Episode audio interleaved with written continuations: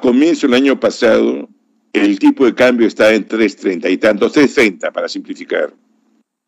Y el precio de la libra de cobre estaba en 2.60 y tantos dólares la libra.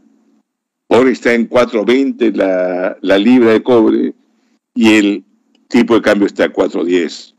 En condiciones de no incertidumbre política, probablemente uno se espera un tipo de cambio más cercano a 360, 370, una cosa de esas. En imágenes habló Julio Velarde, el todavía no ratificado presidente del Banco Central de Reserva del Perú, en una reunión que sostuvo con la Comisión de Presupuesto y Cuenta General del Congreso de la República, donde brindó alcances acerca del alza del dólar.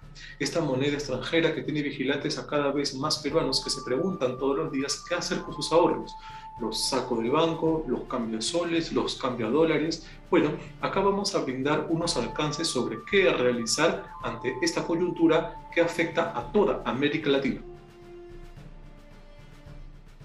En abril de este año conversamos con la economista peruana Verónica Villenas sobre el alza del dólar. En ese momento la moneda extranjera puntaba a 3.60, 3.70.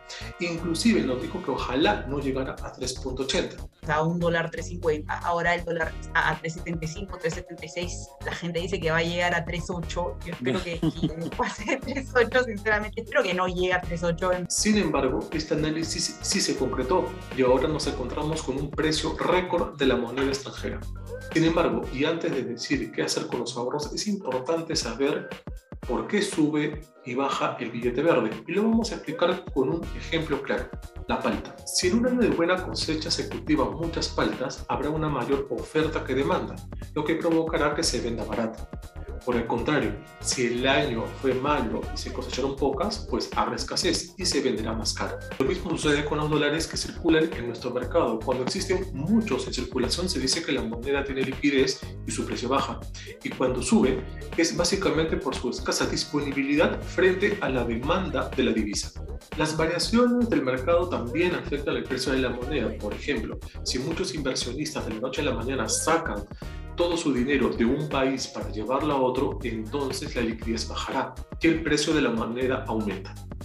Pero no es lo único que hay que tener en cuenta. También hay factores como el riesgo, la estabilidad y los rendimientos. Todo ello, sumado a la explicación que dijo Velarde el último 16 de septiembre, donde dijo que la coyuntura política agudiza la inestabilidad del dólar, pues lo que tenemos es una gran pregunta, ¿qué hacer con nuestros ahorros? Lo mantenemos en soles, lo mantenemos en dólares. Según el informe El ahorro peruano en pandemia 2021 de Ipsos, en los últimos 12 meses, los adultos del Perú urbano decidieron destinar un 35% de sus ingresos a ahorros.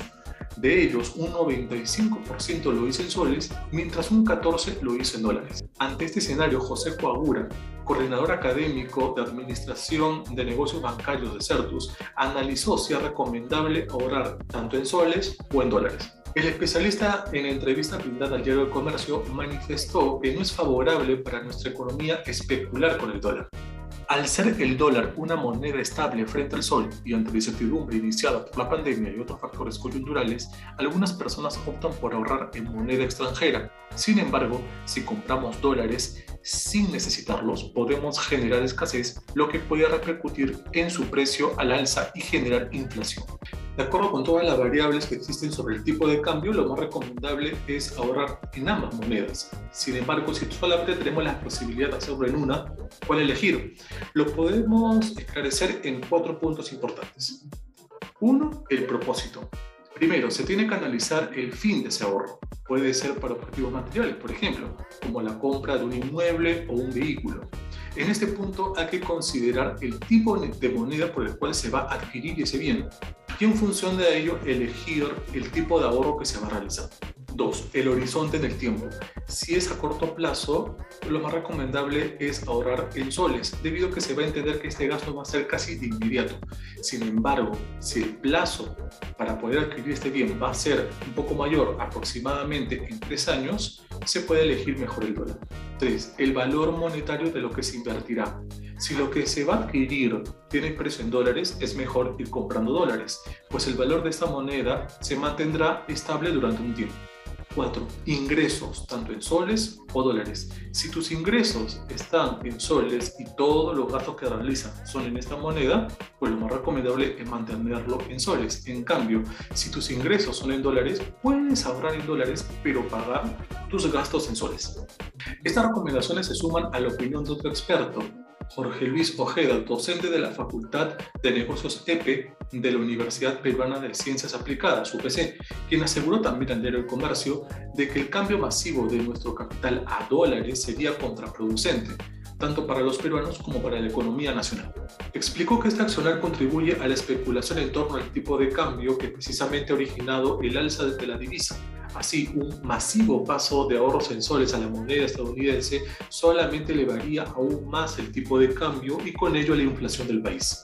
Todos tenemos el legítimo derecho de proteger nuestros ahorros. Sin embargo, las variables macroeconómicas aún son sólidas. Por ello, mi recomendación es tener prudencia y no cambiar todos nuestros ahorros a dólares, pues existe además la posibilidad de que el tipo de cambio baje de un momento a otro. Como hemos visto, debemos mantener cabeza fría y calma para manejar nuestro dinero, ya que no podemos caer en escenarios perjudiciales para la economía del país, tal como lo señaló Julio Velarde.